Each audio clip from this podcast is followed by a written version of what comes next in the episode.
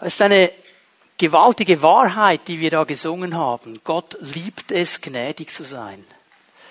Gott ist ein gnädiger Gott. Und ich weiß, all die, die die Bibel lesen und gut kennen, die haben das schon viele Male gelesen, die haben das schon viele Male gehört. Und das ist immer so eine Sache mit diesen Wahrheiten, die wir gut kennen. Wir sind dann sehr schnell zu sagen, jawohl, kennen wir, wissen wir, stimmt, wunderbar. Aber manchmal vergessen wir dann die Tiefe dieser Aussage. Was es eben bedeutet, dass Gott gnädig ist. Wie es hineinspricht in unser tägliches Leben. Er ist ein gnädiger Gott. Und wenn ich über die letzten paar Wochen nachdenke, was wir erleben durften in den Gottesdiensten, außerhalb der Gottesdienste, in den Treffen, in den Häusern, in den Live-Seminaren, da habe ich so viele Rückmeldungen gehört, so viele Zeugnisse gehört, wo Gott Menschen begegnet ist in dieser Gnade wo er ihnen das Herz geöffnet hat, so dass sie äh, erleben durften, wie Schuld vergeben wird, wie Dinge, die sie lange mit sich getragen haben, am Kreuz deponiert werden durften, sie in eine neue Freiheit hineinkamen, ihn erkannt haben als der, den er wirklich ist und ihre Herzen geöffnet haben, sich entschieden haben, mit ihm zu leben. Aber Zeugnisse gehört von Menschen, die geheilt worden sind. Auch das ein Zeichen der Gnade, wenn Gott unseren Körper berührt. Es ist interessant, dass immer wieder auch dieser Zusammenhang dann da ist von Haltungen, von Dingen in unserem Leben, die vielleicht nicht so im, im Takt laufen, nicht so rund laufen und wie Gott diese Dinge dann anspricht und oft, wenn diese Dinge in Ordnung gebracht werden, dann auch Heilung kommen kann in unseren Leib hinein. Gott ist ein gnädiger Gott und er möchte uns begegnen. Und darum geht es mir auch in meiner Botschaft heute Morgen. Ich werde diese Predigtserie fortsetzen über die Kraft, die befreiende Kraft der Vergebung. Wir haben letzten Sonntag einen ersten Teil miteinander uns angeschaut und ich werde heute Morgen das ein bisschen verlängern. Diese beiden Themen, die gehören zusammen, die bilden eigentlich eine Einheit. Und mir geht es in diesen beiden Botschaften vor allem mal um eine Sache. Dass der Herr uns helfen kann, dass wir sicherstellen, dass wir die Vergebung Gottes wirklich verstanden haben und auch erleben die Auswirkungen dieser Vergebung. Dass es nicht einfach etwas ist, was wir irgendwo wahrnehmen und weil es in der Bibel steht, auch denken, ja, das ist eine gute Sache, dass wir es erleben. Dass es praktisch wird. Und ich weiß, wenn wir das erleben, dann wird sich unser Leben völlig verändern weil dann stehen wir auf etwas ganz Neuem, auf einem neuen Fundament. Am letzten Sonntag habe ich über die Quelle der Vergebung gesprochen. Wir haben heute Morgen das Abendmahl gefeiert. Jesus hat seinen Jüngern gesagt, es gibt einen neuen Bund, ein neuer Bund in meinem Blut. Und dieses Blut Jesu Christi reinigt uns von unseren Verfehlungen. Es nimmt Dinge weg. Das Blut Jesu deckt nicht nur zu, es nimmt diese Verfehlungen wirklich weg. Wir haben es gesungen auch in diesem Lied. Gott nimmt nimmt diese Verfehlungen und er wirft sie ins tiefste Meer. Und er entscheidet sich nicht mehr daran zu denken. Das ist die Quelle der Vergebung. Was Jesus an diesem Kreuz von Golgatha getan hat vor 2000 Jahren, das hat Auswirkungen bis heute. Und bis zu diesem heutigen Tag dürfen Menschen, die zu ihm kommen und ihre Sünden bei ihm deponieren, erleben, dass da Vergebung ist. Quelle der Vergebung, das, was Jesus für uns getan hat. Und heute Morgen möchte ich über das Fundament der Vergebung sprechen. Wenn wir erlebt haben, dass Jesus Sünden vergibt, wenn wir erlebt haben, dass diese Sünde weggetan worden ist, dann stehen wir auf einem neuen Fundament.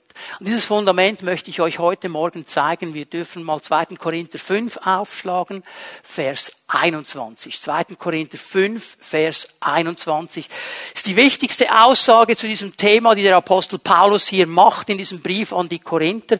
Es geht ihm in diesem ganzen Kapitel 5 ja um die Versöhnung. Einmal um die Versöhnung mit Gott, das Gott sich selber mit uns versöhnt, wir mit ihm versöhnt sein dürfen. Dann aber auch darum, dass wir selber Botschafter der Versöhnung sein dürfen, zu anderen Menschen gehen dürfen und ihnen diese Versöhnung anbieten können. Und hier in Vers 21 fasst er diesen Gedanken zusammen. Das ist ganz wichtig, was er hier sagt. Den, der ohne jede Sünde war Es spricht hier von Jesus Christus. Jesus ist der Einzige, der ohne Sünde war und ist. Er hat keine Sünde begangen, er hat nie einen Fehler gemacht, er war perfekt, er hat nie etwas Falsches gemacht. Den, der ohne Sünde war, hat Gott für uns zur Sünde gemacht. Hier geht es um eine Identifikation, hier geht es um eine Stellvertretung. Gott hat meine Verfehlungen, meine Sünden, deine Verfehlungen, deine Sünden, die uns trennen von Gott, genommen und auf Jesus gelegt. Jesus, der ohne Sünde war, hat diese Sünde auf sich genommen. Und jetzt geht es weiter und jetzt kommt der wichtige Teil. Damit wir, Gott hat ein Ziel mit dieser Verlagerung. Gott hat einen klaren Gedanken, damit wir, es soll etwas geschehen, damit wir in Verbindung mit ihm, mit Jesus, unterstreicht das in deiner Bibel, in Verbindung mit ihm. Das, was Paulus jetzt sagt, hat nichts zu tun mit dir und mir als Menschen. Das hat nichts mit etwas zu tun, was wir tun könnten. Es ist etwas, das in Verbindung steht mit Jesus, das nur er tun konnte. Etwas, das er uns schenken möchte, damit wir in Verbindung mit ihm die Gerechtigkeit bekommen, mit der wir vor Gott bestehen können. Die neue Genfer Übersetzung übersetzt das nicht ganz korrekt hier. Im griechischen Grundtext steht das viel stärker. Es steht folgendes wörtlich, damit wir Gottes Gerechtigkeit werden in ihm. Damit wir Gottes Gerechtigkeit werden in ihm. Das Fundament, über das ich sprechen möchte heute Morgen, ist die Gerechtigkeit Gottes. Und was diese Gerechtigkeit Gottes für dich und mich bedeutet. Und wie unser Leben in eine neue Dimension hineinkommt, wenn wir diese Gerechtigkeit Gottes verstehen. Noch einmal, letzten Sonntag, erinnere dich daran, die Quelle der Vergebung ist das Blut Jesu Christi, vergossen am Kreuz von Golgatha. Durch dieses Blut ist die Sünde weggenommen. Durch dieses Blut sind wir erlöst. Der Preis ist bezahlt. Wir sind frei. Es gibt nichts mehr, das zwischen Gott und mir steht. Die Sünde ist weggenommen. Aber aufgrund dieses Kreuzes, aufgrund dieser Quelle der Vergebung, macht Gott hier eine ganz wichtige Aussage. Weil das so ist, weil Jesus diese Sünde getragen hat, weil er für mich sein Blut gegeben hat, macht Gott jetzt eine Proklamation, eine Aussage. Und diese Proklamation, diese Aussage ist das Fundament, auf dem ich stehe. Und diese Aussage, die Gott macht, ist, du bist Gerechtigkeit Gottes. Du bist gerecht gemacht. Paulus braucht hier eine Sprache aus dem Gerichtswesen, aus der Rechtsprechung. Und er spricht von einem Richter, und die haben ja so einen Hammer. Wenn du in einem Gerichtssaal bist, wenn der Richter seinen Hammer nimmt und niedersausen lässt, dann ist das Urteil rechtsgültig. Dann gilt dieses Urteil. Und jetzt nimmt uns Paulus hier in einen, Gericht, in einen Gerichtssaal hinein. Und der Richter, der an seiner Richterbank sitzt, ist der höchste Richter des ganzen Universums. Es ist der allerhöchste Richter mit der größten Autorität, die wir uns überhaupt vorstellen können. Es ist der allmächtige Gott und er schaut auf das, was Jesus getan hat. Er schaut auf die Menschen, die in einer Verbindung stehen mit Jesus und er nimmt diesen Hammer und er lässt ihn niedersausen und sagt, gerecht. Gerecht. Gerecht. Keine Angst, ich mache nichts kaputt. Und ich würde am liebsten nur das machen für die ganze Predigt, weil ich möchte, dass ihr diesen Gedanken mitnehmen könnt. Der höchste Richter des ganzen Universums spricht ein Urteil. Er spricht eine Proklamation. Er schaut uns an, wenn wir in Verbindung stehen mit Jesus und er sagt, gerecht. Gerecht. Die Rechtfertigung aus Glauben ist das A und O, ist die Essenz des Evangeliums. Darum geht es in der Botschaft von Jesus Christus. Dass wir verstehen, dass wir durch Jesus vor Gott gerecht sein dürfen. Und diese Gerechtigkeit, diese Rechtfertigung aus Glauben ist die zentrale Erkenntnis der Reformation. Wir feiern ja in diesem Jahr 500 Jahre Reformation. Wir denken zurück an das, was Martin Luther erkannt hat und dann auch gepredigt hat. Und es war genau diese eine Sache. Ich möchte euch hier ein bisschen etwas erzählen über dieses kleine Mönchlein. So hat er sich ja dann genannt. Ich bin ja nur ein kleines Mönchlein, sagt er. Und dieser Martin Luther, dieser Mönch, der war von einem Wunsch beseelt. Und das war sein Anliegen. Er hat seine ganze Kraft da hinein verwandt. Er wollte gerecht sein vor Gott. Und er hat alles getan, was man sich nur vorstellen könnte, um diese Gerechtigkeit zu erlangen. Er hat gefastet. Er hat gebetet. Er hat Opfer gegeben. Alles, was in der damaligen Zeit, der war ja in der katholischen Kirche bekannt war, er hat das getan. Und sein Beichtvater, der Staubnitz, der hatte eine Krise. Weil der Luther kam, hat sich in den Beichtstuhl gesetzt und hatte vier Stunden gebeichtet. Alles gebeichtet. Und der Staubnitz bekam langsam eine Krise. Und er hat einfach weiter gebeichtet. Und nach vier Stunden war Luther fertig. Staubnitz hat gesagt, endlich ist er fertig. Er geht raus aus dem Beichtstuhl, macht ein paar Schritte, dreht sich wieder um und kommt zurück. Es ist ihm noch was eingefallen. Und er hat gemerkt, mit all meinen Taten, mit all meinem Bekennen, mit all meinem Märtyrium, was ich auch noch bringen kann, es reicht nicht. Es reicht nicht. Ich werde nicht gerecht vor diesem Gott. Ich komme nicht in diese Gerechtigkeit hinein. Und dann hat er studiert. Er war ja auch ein Professor an einer theologischen Fakultät. Und er musste über den Römerbrief vorlesen. Und da hat er diesen Römerbrief studiert. Und da gibt es ja dieses Turmerlebnis, war eigentlich der Auslöser für die Reformation. Und er brütet über Römer 1, Vers 17. Der Gerechte wird aus Glauben leben. Und Gott gibt ihm diese Offenbarung.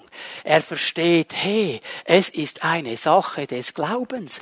Diese Gerechtigkeit kann ich nicht verdienen. Diese Gerechtigkeit kann ich nicht erarbeiten. Diese Gerechtigkeit kann ich nur im Glauben für mich annehmen. Und er sagt, in diesem Moment war es mir, als wären die Pforten des Paradieses aufgegangen und ich konnte hineingehen. Und ich habe verstanden, es hat nichts mit mir zu tun. Es hat alles mit Jesus zu tun und ich darf das glauben. Das Einzige, was ich tun kann und tun muss, ist ihm zu vertrauen. Darum ist dieses Thema so wichtig, weil damals wie heute wir verstehen müssen, dass Gott ein Urteil über uns gesprochen hat. Dieser juristische Begriff gerecht gemacht bedeutet freigesprochen, bedeutet entlastet, bedeutet alle Schuld ist ausgelöscht. Es gibt keine Anklage mehr. Es ist nichts mehr da.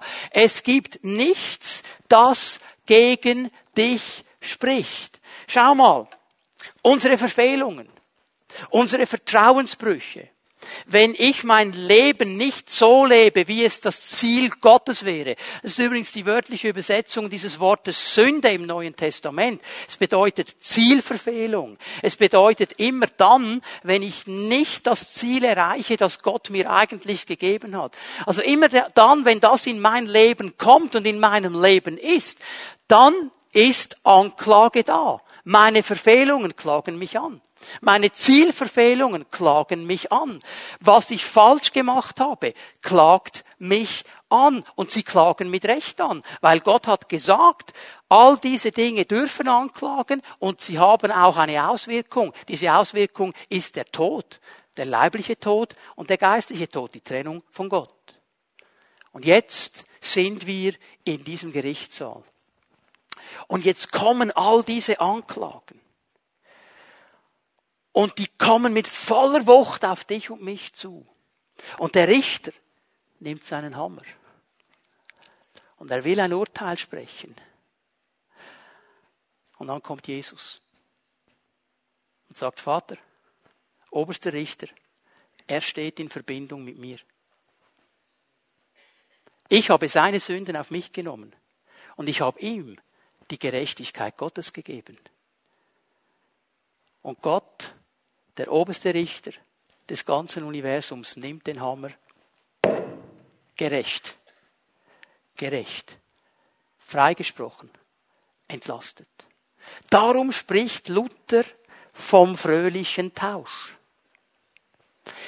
Er, Jesus, hat meine Lumpenkleider der Verfehlung angezogen und mir im Gegenzug die Feierkleider der Gerechtigkeit geschenkt. Ich bin diese Gerechtigkeit, die vor Gott gilt. Und jetzt kommen wir in eine riesige Spannung hinein.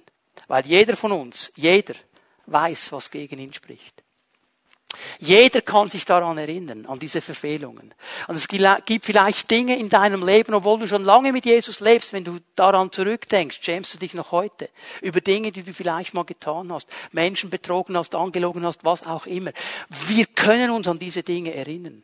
Und alles in uns scheint irgendwie zu sagen, ja, aber das kann doch nicht sein.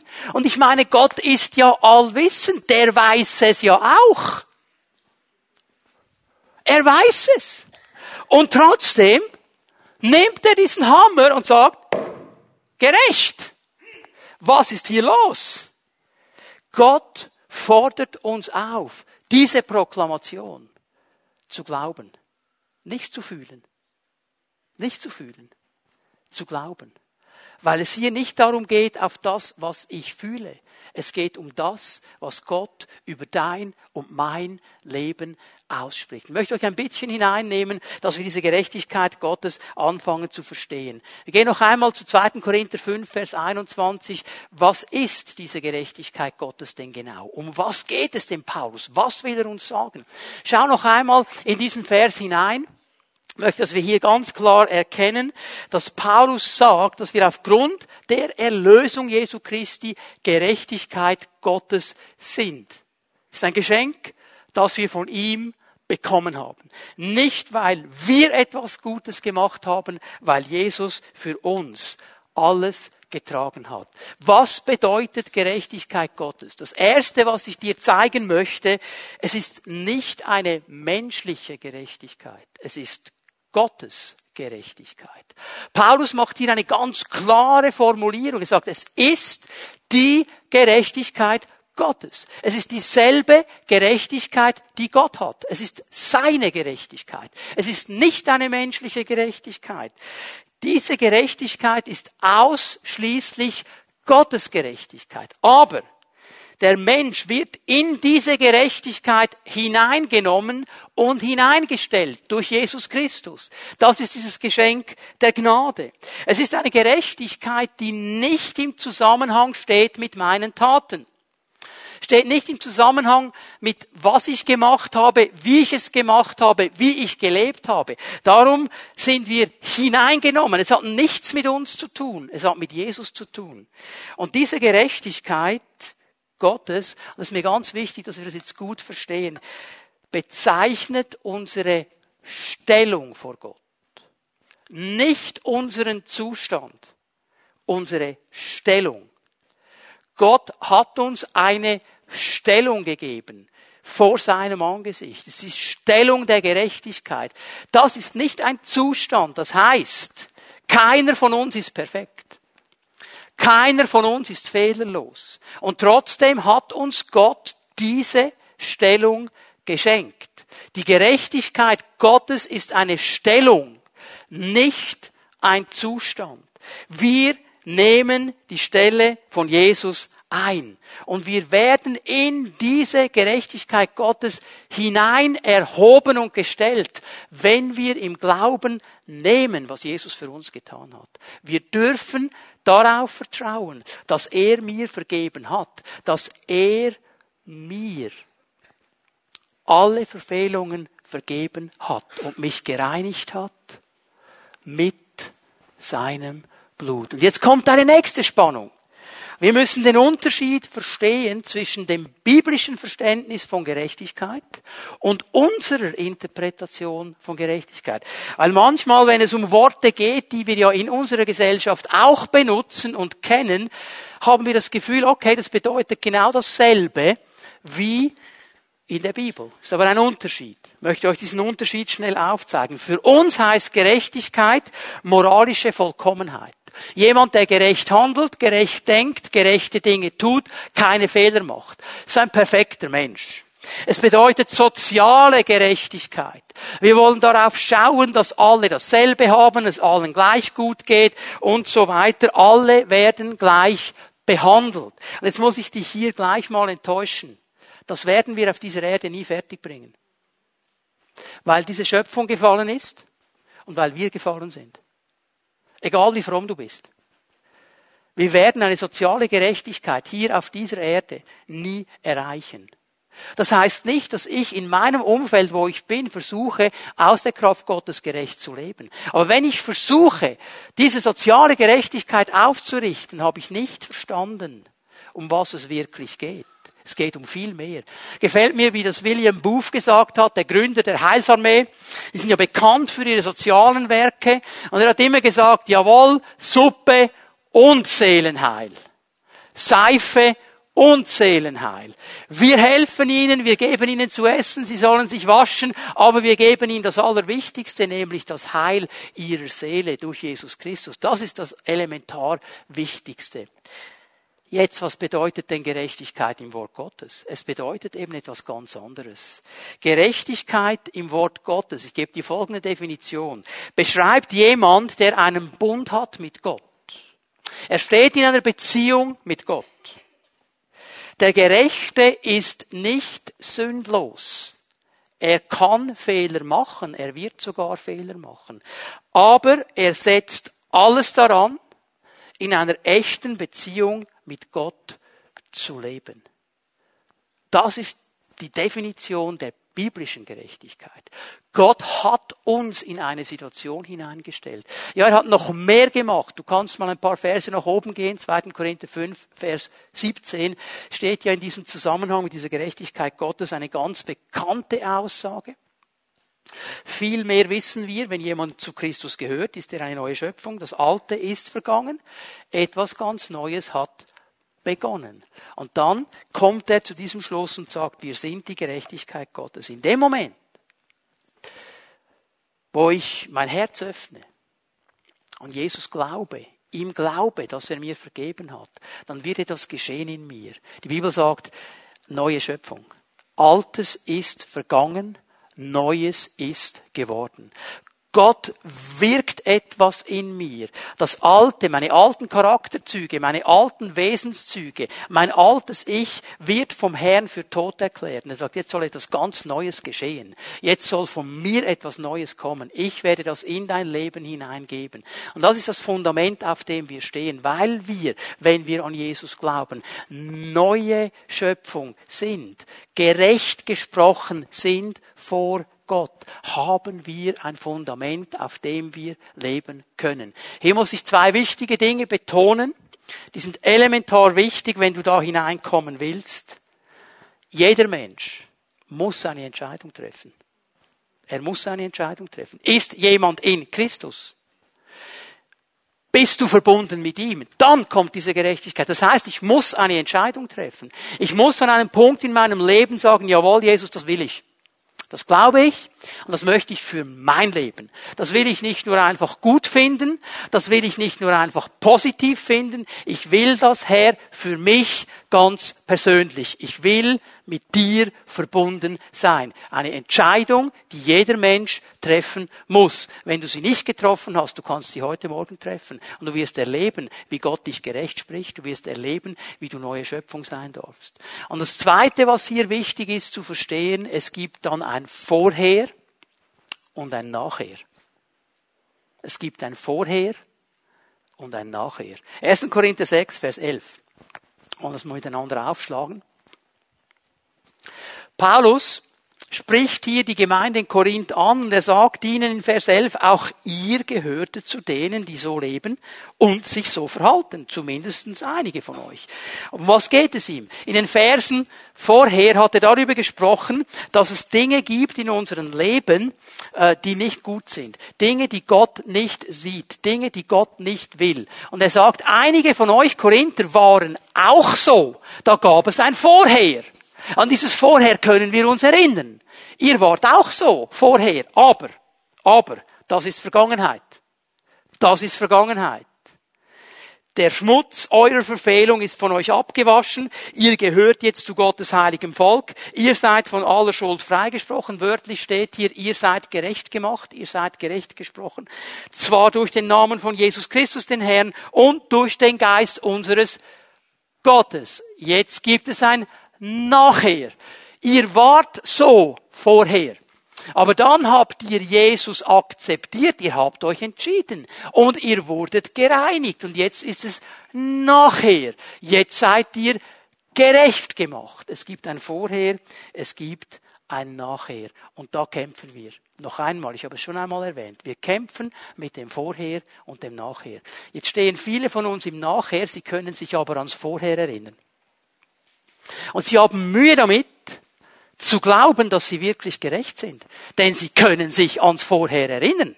Und da gab es einige Dinge vorher, die waren überhaupt nicht gerecht. Und die wollen jetzt Raum bekommen in deinem Leben. Und trotzdem sagt Paulus, hey, ihr seid abgewaschen. Und hör mal, dieser Kampf hat zu tun mit unserem Gottesbild. Er hat zu tun mit unserem Bild von Sünde und Vergebung. Und ich treffe immer wieder Menschen, die mit Jesus unterwegs sind und trotzdem hier kämpfen in diesem Bereich, weil sie mehr auf ihre Gefühle hören, als auf das, was Gottes Wort eigentlich sagt. Und es gibt so viele Christen, die sind in eine Gesetzlichkeit hineingefallen, weil sie irgendwo innerlich noch der Überzeugung sind, ja, aber ich muss doch dieses Gesetz erfüllen. Gott fordert doch das noch von mir. Ich möchte dir mal was sagen. Gott hat diesen Hammer. Aber er hat diesen Hammer nicht, um dir eins auf die Rübe zu geben. Er hat diesen Hammer nicht, um ihn nach dir zu werfen. Es gibt Christen, die sehen das. Oh, wenn ich nur einen Fehler mache, kommt sofort ein Hammer geflogen. Und Gott kommt dann sofort und macht was. Hör mal, Gott braucht diesen Hammer nur für eins. Gerecht. Für etwas anderes braucht es nicht. Okay? Meine Nachfolge besteht nicht in einer Einhaltung einer Liste von Geboten und Verboten. Das ist nicht meine Nachfolge. Meine Nachfolge ist eine Beziehung mit Gott. Ich habe nicht eine Beziehung mit einem Buch, wo alle Listen drinstehen, der Gebote und der Verbote. Und ich versuche alles so gut wie möglich zu machen. Ich habe eine Beziehung mit ihm. Diese Geschichte eines jungen Mädchens, Teenager, die äh, mit ihren Schulkolleginnen unterwegs war und gewisse Dinge nicht machen wollte. Und dann haben sie sie ausgelacht. Sie wussten, dass sie an Jesus glaubt. Haha, du darfst nicht. Wahrscheinlich werden deine Eltern sauer und deine Kirche wird auch sauer und dann bekommst du Strafe. Haha, du darfst nicht. Dann haben sie sie ausgelacht. Und diese junge Dame hat etwas verstanden. Sie hat gesagt, hör mal, es geht nicht darum, dass ich nicht darf. Ich will nicht. Ich will meinen Gott nicht verletzen. Ich will meine Eltern nicht verletzen. Und ich will meine Geschwister nicht verletzen. Weil ich habe eines verstanden. Jedes Gebot und jedes Verbot, das Gott mir gibt, ist zu meinem Segen. Weil es Gott gut meint mit mir.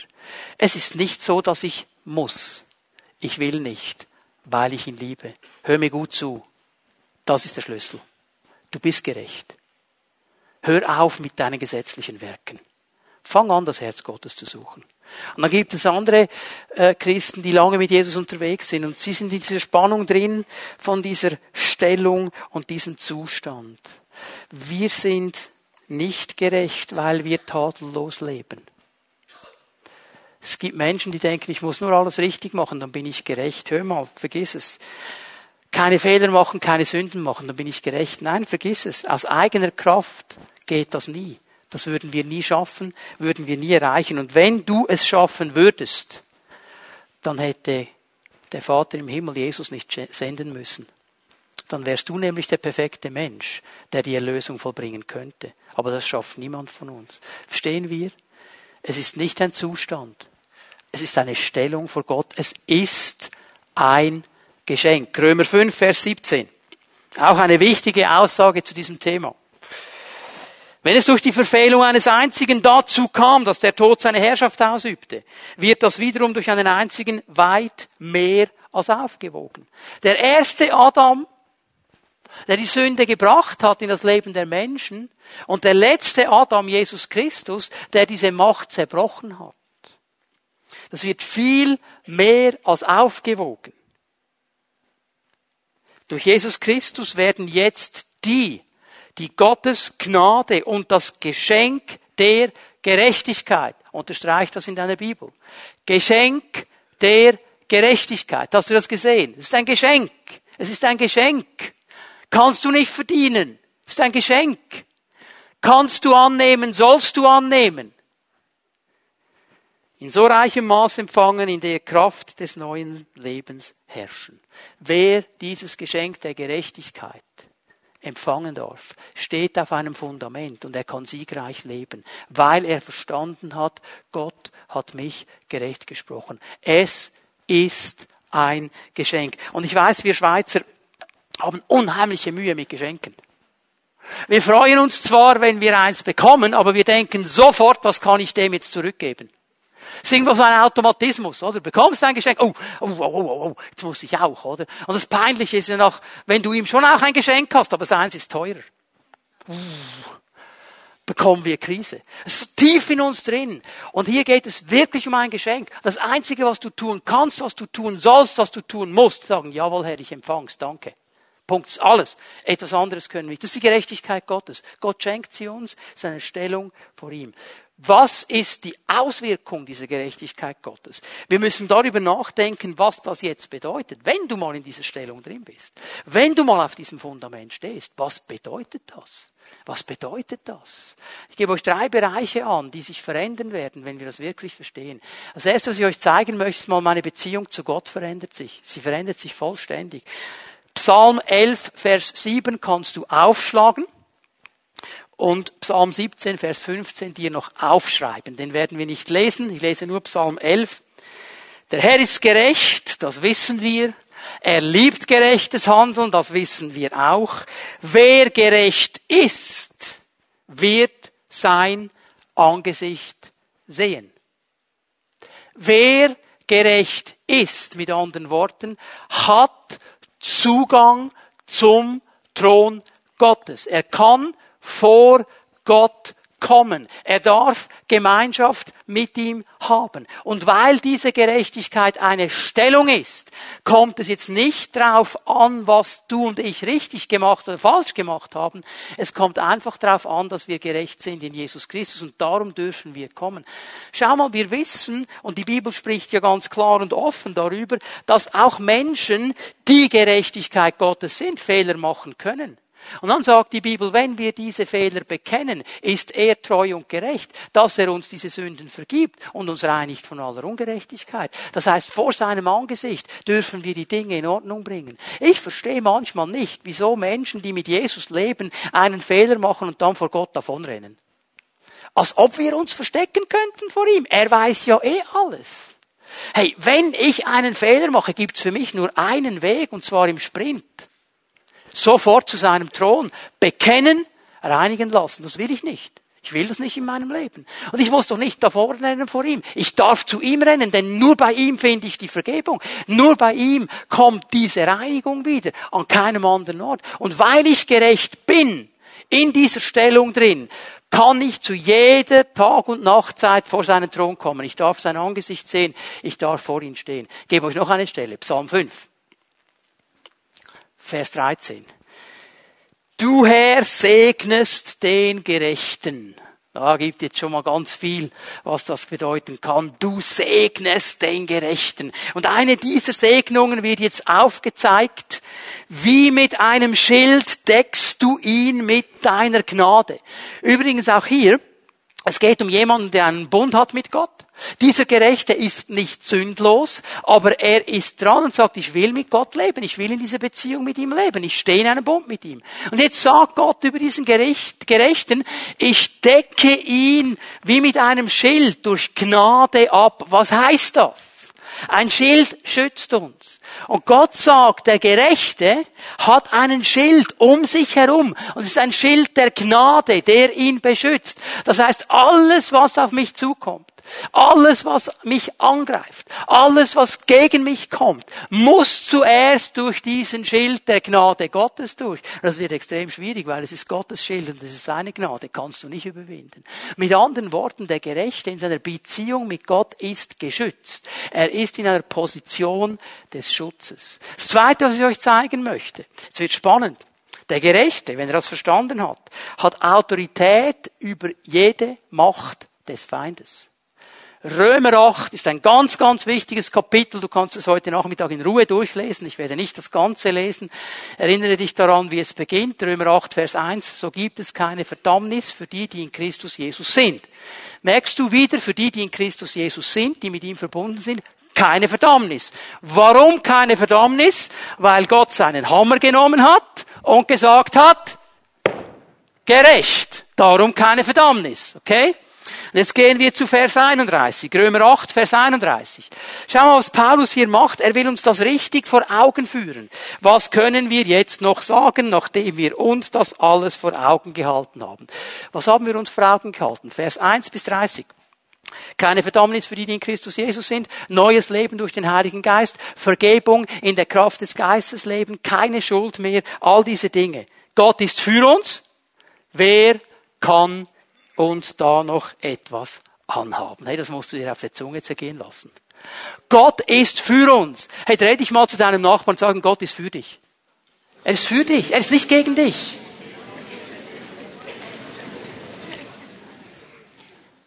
Hey, wir müssen verstehen, Gott ist nicht gegen uns. Er ist für uns. Er sagt, wenn Gott für uns ist, Wer kann uns irgendetwas anhaben? Die größte Macht, die größte Autorität, die größte Kraft des Universums ist für mich. Wer kann mir etwas anhaben? Vers 32. Er hat ja nicht einmal seinen eigenen Sohn verschont, sondern hat ihn für uns alle hergegeben. Wird, wird uns dann zusammen mit seinem Sohn nicht aus alles andere geschenkt werden? Hör mal, Gott hat den größten Schatz genommen, den er hatte. Das Wertvollste Schönste, Beste und hat es gegeben für dich und mich, weil er dich und mich in seiner Nähe wollte. Und jetzt sagt Paulus logischerweise, ja, wenn er das Beste schon gegeben hat, damit wir in seiner Nähe sein können, ja, dann wird er uns doch alles geben mit ihm. Er hat uns das Beste schon gegeben. Da kommt doch alles andere mit. Jawohl. Vers 38. Jetzt wird's richtig gut. Das kann Paulus sagen, weil er all diese Dinge weiß und auf dem Fundament der Gerechtigkeit Gottes steht. Ich bin überzeugt, dass weder Tod noch Leben. Also alles, was in dieser Dimension des Lebens sein könnte und alles, was in der Totenwelt ist, Weder Engel noch unsichtbare Mächte. Alles, was in einer unsichtbaren Welt ist, egal wie kraftvoll, egal wie viel Autorität. Weder Gegenwärtiges noch Zukünftiges. Alles, was jetzt da ist, alles, was noch irgendwann erfunden wird, noch gottfeindliche Kräfte, alles was gegen Gott steht, weder hohes noch tiefes, egal ob ganz oben oder ganz unten, noch sonst irgendetwas in der ganzen Schöpfung. Jetzt macht er ganz klar, es gibt nichts. Es gibt gar nichts, kann uns je von der Liebe Gottes trennen, die uns geschenkt ist in Jesus Christus. Und wenn du stehst auf diesem Fundament der Gerechtigkeit, kannst du hier Amen sagen. Das ist der Punkt. Darum haben wir diese Autorität. Nicht wegen uns, wegen ihm. Und weißt du was? Ist dir noch nicht genug? Ich gebe dir noch einen. Jesaja 54, Vers 17. Keine Waffe die gegen dich geschmiedet wird, soll etwas ausrichten. Ich weiß, das gefällt uns jetzt nicht, aber hier macht die Bibel eines klar, es werden Waffen gegen uns geschmiedet. Und diese Waffen, die werden nicht geschmiedet, damit sie irgendwo aufgehängt werden. Die sind geschmiedet, um uns zu schaden. Die sind geschmiedet, um uns anzugreifen. Keine Waffe, die gegen dich geschmiedet wird, soll etwas ausrichten. Jede Zunge, die zum Rechtsstreit gegen dich auftritt, wirst du Lügen strafen. Dies ist das Erbteil der Knechte des Herrn und die Gerechtigkeit, die ihnen von mir zuteil wird. So lautet der Ausspruch des Herrn. Hast du verstanden, dass wir ein Erbe haben von Gott? Dass er uns seine Erben nennt? Und dieses Erbe ist die Gerechtigkeit Gottes und keine Waffe wird es gelingen und keine Zunge, die aufsteht und uns anklagt, kann es gelingen, weil Gott uns gerecht gesprochen hat. Ich gebe euch noch einen letzten Punkt hier. Der Gerechte Gottes, der die Gerechtigkeit Gottes versteht und auf diesem Fundament lebt, ist frei von Angst. Er ist frei von Angst. Er muss keine Angst haben. Sprüche 28, Vers 1. Der Frevler flieht, auch wenn ihn niemand verfolgt. Der Gerechte aber fühlt sich sicher wie ein Löwe. Der Frevler, der Gottlose, der sich nicht um Gott kümmert, der nicht so lebt, wie Gott es möchte. Übrigens, äh, wir denken dann immer, das sind die anderen, oder?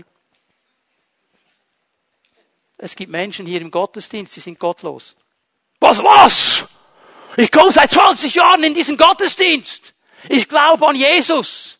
Ja, aber du lebst genau so, wie du willst. Du fragst ihn gar nicht. Das ist auch gottlos. Du lebst los von Gott. Du sagst zwar, ich glaube an ihn, aber du machst trotzdem, was du willst. Das ist auch los von Gott. Und diese Menschen, sagt der Sprücheschreiber hier, die fliehen, auch wenn ihnen niemand verfolgt. Die sind immer irgendwie unsicher. Oh, also könnte noch was passieren. Und jede Nachricht, die sie hören, macht sie panisch. Und, oh, Krise da und Krise dort. Und, oh, oh, die sind einfach unsicher.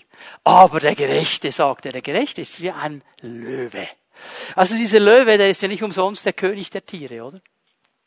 Und ich meine, es war, es war für uns ein Geschenk, als wir in Südafrika waren auf dieser Safari und so drei Meter an so einem Ding vorbeigefahren sind mit dem Jeep und die lagen dann da und dann steht der auf. Und der weiß genau, dass er der Chef ist. Dieser Löwe weiß genau, dass er der König ist und der hat überhaupt keine Angst.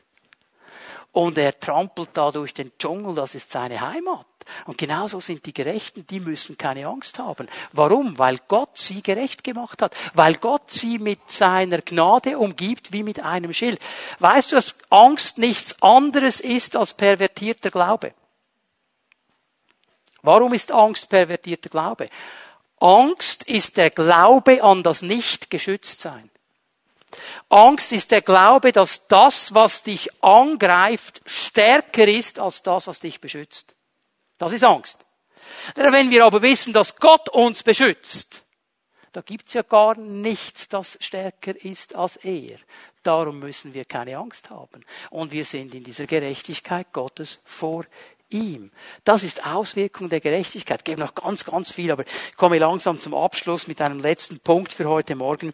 Ich möchte dir eine Frage stellen. Das ist der Abschluss meiner Botschaft. Wem vertraust du? Wem vertraust du? Wem vertraue ich? Vertrauen wir unseren Gefühlen? Vertrauen wir unserer Fähigkeit, die an das Vorher denken kann? Die an die Dinge denken kann, die wir falsch gemacht haben? Oder vertrauen wir diesem Richter, der diesen Hammer nimmt und sagt, gerecht? Wem glauben wir? Wem vertrauen wir? Was ist das Fundament meines Lebens? Zweifel an dieser Proklamation Gottes, die kommen ganz schnell. Wir wissen, dass wir nicht perfekt sind. Wir wissen, dass wir in der Lage sind, Fehler zu machen. Wir wissen das. Und trotzdem sagt Gott, du bist Gottes Gerechtigkeit. Du bist meine Gerechtigkeit. Wie gehen wir damit um? Ich gebe dir zwei gute Entscheidungen, die du treffen kannst, die dir dabei helfen werden, auf dieses Fundament zu stehen. Das erste ist ganz einfach, fang dich an, mit Gottes Wort zu beschäftigen. Ganz intensiv. Fang dich an, mit dem Wort Gottes zu beschäftigen, denn in diesem Wort drin Siehst du, was Gott über dein Leben sagt? Erkennst du, was er ausspricht? Erkennst du diese Proklamation Gottes, dass du nämlich gerecht bist? In diesem Wort drin gibt uns Gott seine Ansicht der Dinge. Und Jesus selber ist ja das große Vorbild. Ich meine, in schwierigen Situationen, was hat er gemacht? Er hat das Wort geholt. Als er versucht worden ist in der Wüste. Der Feind ihn versucht hat, was hat er gemacht? Es steht geschrieben. Er hat einfach das Wort geholt. Gar nichts anderes gemacht. Als er im Garten Gethsemane gebetet hat, dieses Kreuz vor Augen, wusste, wie schwierig das es werden wird. Und er sagt, Vater, wenn es, wenn es einen Weg gibt, dass dieser Kelch an mir vorbeigeht, bitte lass ihn an mir vorbeigehen. Aber Nicht mein Wille, dein Wille. Wo finden wir den Willen Gottes? Im Wort Gottes. Jesus hat immer das Wort als Maßstab genommen. Und wenn ich lerne, dieses Wort zu nehmen, gebe euch eine wichtige Aussage, kannst du aufschreiben, Lukas 6, Vers 45. Hast du gewusst, dass jeder von uns einen Schatz hat? Jeder von uns hat einen Schatz. Hier in Lukas 6, 45 spricht Jesus über diesen Schatz. Er sagt, es ist ein Schatz des Herzens. Und diesen Schatz können wir füllen mit guten Dingen, aber wir können ihn füllen mit schlechten Dingen. Das Ziel wäre, dass dieser Schatz in unseren Herzen gefüllt ist mit guten Dingen, nämlich mit dem Wort Gottes, mit dem, was er sagt über unsere Leben. Wie sieht Gott mich? Was sagt er über mich? Vielleicht sagen die Menschen über mich, der schafft das nie, der kann das nicht, dem wird nie etwas gelingen, ist ein alter Sünder, ist ein ungerechter Mensch. Was Menschen auch immer sagen. Was sagt Gott? Was sagt er? Gerecht. Ja, was sagt er über meine Stellung? Die Menschen sagen vielleicht, ja komm, der hat keinen Platz hier, den wollen wir nicht, der ist nicht angenommen, der ist nicht akzeptiert. Gott sagt doch, er hat einen Platz vor meinem Thron. Er ist gerecht. Ha? Was sagt das Wort Gottes über meine Umstände? Hier werde ich untergehen, werde ich nicht schaffen. Die Bibel sagt, nichts ist unmöglich, dem der glaubt. Wenn Gott für uns ist, wer kann gegen uns sein? Aber ich fühle mich so schwach. Und der Schwache sage, ich bin stark. Ja, warum? Weil er sich selber belügen muss? Nein, weil er verstanden hat, ich bin stark in der Macht seiner Stärke und in der Kraft seines Geistes. Das hat er verstanden. Und jetzt muss ich meinen Schatz füllen mit diesem guten Wort. Ich gebe dir einen wichtigen Tipp. Lege dir eine Wahrheitsdatei an in deinem Herzen. Eine Wahrheitsdatei. Geh hinein ins Wort Gottes. Nimm dir eine Konkordanz. Nimm deine Bibel, deine Computerbibel, wenn du die auf, de, auf dem Computer hast. Lass es durchlaufen. Lies mal alle Stellen über die Gerechtigkeit Gottes. Und dann fang an, diese Stellen in deine Wahrheitsdatei hineinzunehmen. Dass immer dann, wenn du angegriffen wirst, wenn Dinge in Frage gestellt werden, wenn deine Gefühle hochkommen, du diese Wahrheitsdatei abspielst abspielen kannst. Was würde in dieser Wahrheitsdatei drinstehen? Zum Beispiel Römer 8, Vers 1. Es gibt keine Verdammnis für die, die in Christus äh, Jesus sind. Zum Beispiel 2. Korinther 5, Vers 21. Der, der ohne Sünde war, wurde für uns zur Sünde gemacht, damit wir Gottes Gerechtigkeit werden in Christus Jesus. Zum Beispiel Römer 5, Vers 17. Die, die die Gabe, das Geschenk der Gerechtigkeit empfangen werden, herrschen im Leben durch Jesus Christus. Zum Beispiel Sprüche 4. Der Pfad des Gerechten geht aufwärts und wird strahlend wie die helle Morgensonne. Zum Beispiel Psalm 5. Der Gerechte ist gesegnet, der Herr umgibt ihn mit Gnade wie mit einem Schild. Zum Beispiel Psalm 92. Der Gerechte ist wie eine Palme und wie eine Zeder auf dem Libanon gepflanzt im Hause Gottes. Es gibt noch viel mehr. Aber die musst du dir selber anlegen. Und dann kannst du stehen und sagen, meine Gefühle sagen mir, ich bin ein alter Sack und ein alter Sünder. Gott sagt, gerecht. Ist sein Geschenk, ist sein Geschenk, hat nichts mit uns zu tun.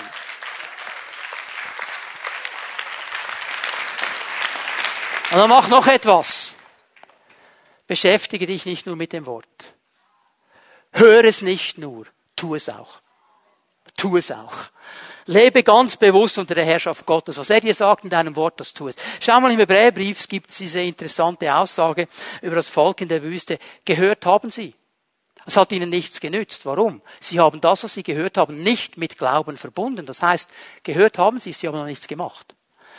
Unsere Herausforderung ist, in diese Dinge hineinzustehen, zu sagen, jawohl Herr, das ist das, was du gesagt hast. Und ich stelle mich ganz bewusst unter dein Wort und ich bitte den Heiligen Geist, dass er mir hilft, hier festzuhalten.